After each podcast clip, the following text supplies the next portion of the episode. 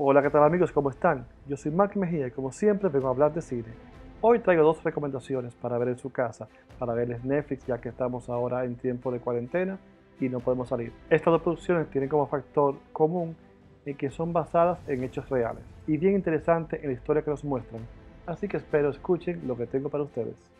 Una serie llamada Un juego de caballeros, justo lo que no hace falta para los amantes del deporte y más lo que amamos el fútbol, ya que ahora están todos suspendidos por esta pandemia que azota el mundo. Esta producción británica, ubicada temporalmente a fines del año 1800, está basada, como mencioné, en hechos reales.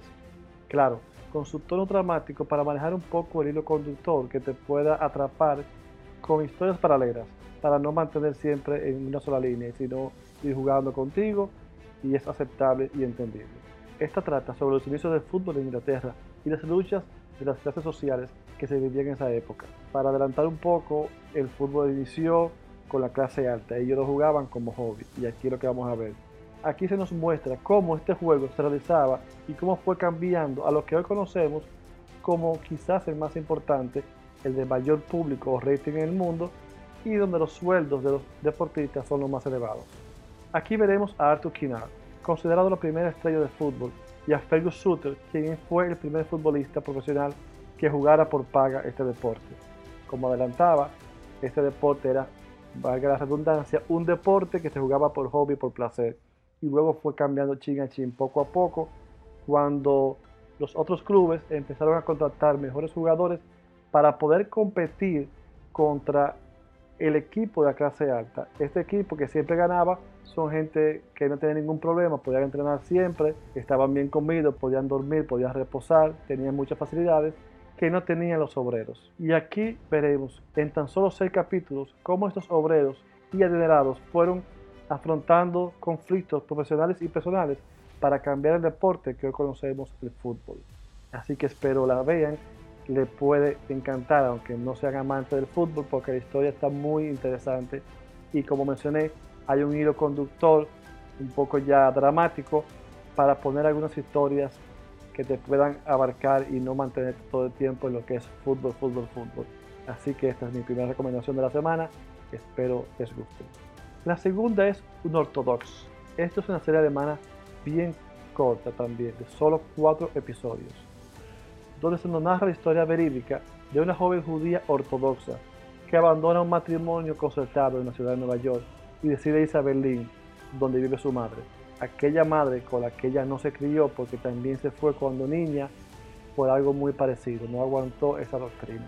Aquí vamos a ver una historia cinematográficamente bien realizada, un canto de, libertad en la piel de una mujer, en este caso la de Deborah Friedman, quien a los 19 años de edad ya no aguanta más y decide buscar su independencia fuera de esta doctrina, fuera de esta religión, fuera de ese mundo que, que conocía sin importar las barreras y conflictos con los que ella va a enfrentarse o se enfrentó con esta drástica decisión que ella tomó. Si bien al inicio puede llegar a confundir un poco con estos flashbacks, porque la serie se mantiene siendo flashback de, de momentos, que sería quizás el factor más débil de esta narración, de esta serie que nos, que nos muestra, un poco más adelante logran ya superarlo con un cambio de figura en este personaje principal. Así que si sienten eso igual que yo al inicio, más adelante van a sentir esa transición un poco más cómoda. Así que no se me desesperen. Puntos importantes a destacar de esta producción es la época, es prácticamente actual y vemos o conoceremos cómo son estas personas ahora, todavía en este presente. También cómo nos muestra sus tradiciones, por ejemplo, la forma de caminar, las aceras, cómo caminan las mujeres como los hombres, para qué sirve la mujer en esa doctrina, sus cantos, sus alabanzas, su manera de relacionarse con la mujer y en el matrimonio.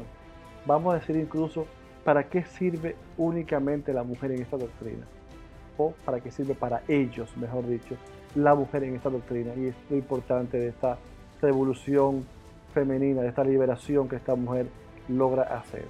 En fin, una gran variedad de informaciones que son emitidas en esta serie, haciendo que este trayecto corto pues como mencioné son tan solo cuatro capítulos, entendamos lo que se vive y la desdicha de muchos que tienen que vivir o se deben mantener ciego en este presente apartado de toda realidad.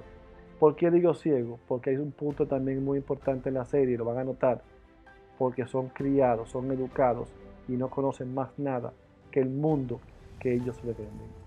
Así que espero la vean con este punto crítico y entiendan lo que esta producción quiere llevar a todo el mundo. Así que bueno, no hablo más. Estas fueron dos producciones, como mencioné, de hechos reales muy interesantes en cuanto a la historia. Uno para los amantes del fútbol, otro para lo que queremos también conocer y ver sobre algunas tradiciones que a lo personal creo que están un poco ya desfasadas, pero el conocimiento siempre es bueno. Así que espero les vean, espero les guste y Hasta la vista, baby.